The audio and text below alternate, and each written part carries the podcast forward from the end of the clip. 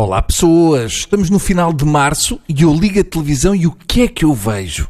Não, não é a novela da CMTV porque eu não tenho estômago para isso. Vejo incêndios. Incêndios na Lausanne e em Guimarães. Não pode ser. Que raio de tempo é este? Há incêndios e ainda há gente que não desmontou a árvore de Natal. Vejam bem o perigo. Ainda devíamos estar a ir para a estância na Serra da Estrela fazer ski e não conseguir porque está a nevar e afinal temos dias de praia em março. Se o tempo andava meio marado agora, ficou definitivamente choné. É mandar internar o São Pedro.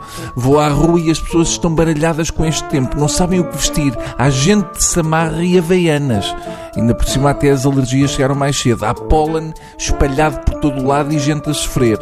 Eu não sei se vos acontece o mesmo. Uh, e também não quero saber, porque aqui o interesse em escutar o que o outro diz é só vosso, mas chega esta altura do ano e eu estou rodeado de gente que tem o nariz inchado, os olhos vermelhos e snifam o ar e tossem do fundo da garganta e fungam. E, e o pior de tudo é, que enervam-me.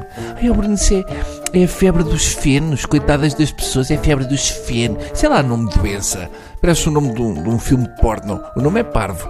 Para começar, quem tem febre dos fenos nem sequer tem febre. Só para começar. E vai saber e se calhar também não há feno. É como chamar gripe do Japão ao sarampo.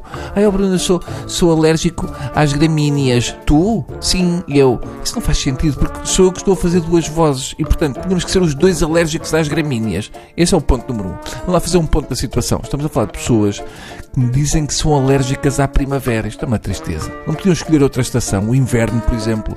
Mas o inverno não dá, porque se podia confundir com gripe. E não queremos isso. Ter febre dos fenos tem mais pinta, porque tem dois Fs. A febre dos fenos, no fundo, é uma febre de gente triste. É uma tristeza ter de passar a estação das flores e das paixões com o nariz cor de nádegas de babuíno e com uma rinorreia que pinga água ao nível das cataratas do Niagara. Não saber a que cheiram as coisas durante quase 100 dias pode ser considerado uma vantagem para quem vive num parque de campismo ou paredes meias com McDonald's, mas na vida cá fora é o mesmo que ter uma folha de papel almaço entre nós e o mundo. Uh, o exemplo pode não parecer dramático, mas não se esqueçam que esta alegoria, uh, que fui eu que fiz com, com plasticina e ajuda do meu afilhado, eles são alérgicos a papel almaço. Há que ser justo, e se calhar tem que dar uma palmadinha meiga nas costas e uma beijoca na testa de quem tem este tipo de alergias a quase tudo o que é flor durante uns meses. Era como se o Pinóquio fosse alérgico a madeira. Temos que reconhecer que isto das alergias é uma chatice.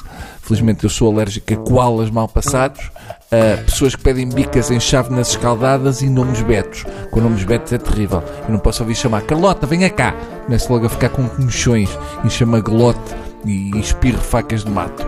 Pronto, é tudo. Já tenho a caixa de riso vazia, restam só umas migalhas de ironia e meio trocadilho seco. Adeus e apareçam amanhã, porque vamos tentar uma coisa inesperada que consiste em ser uh, quinta-feira. Vamos tentar. Ainda estamos aqui a Pusemos as papeladas, estamos a ver, não sei, muita papelada, muita burocracia. Vamos ver.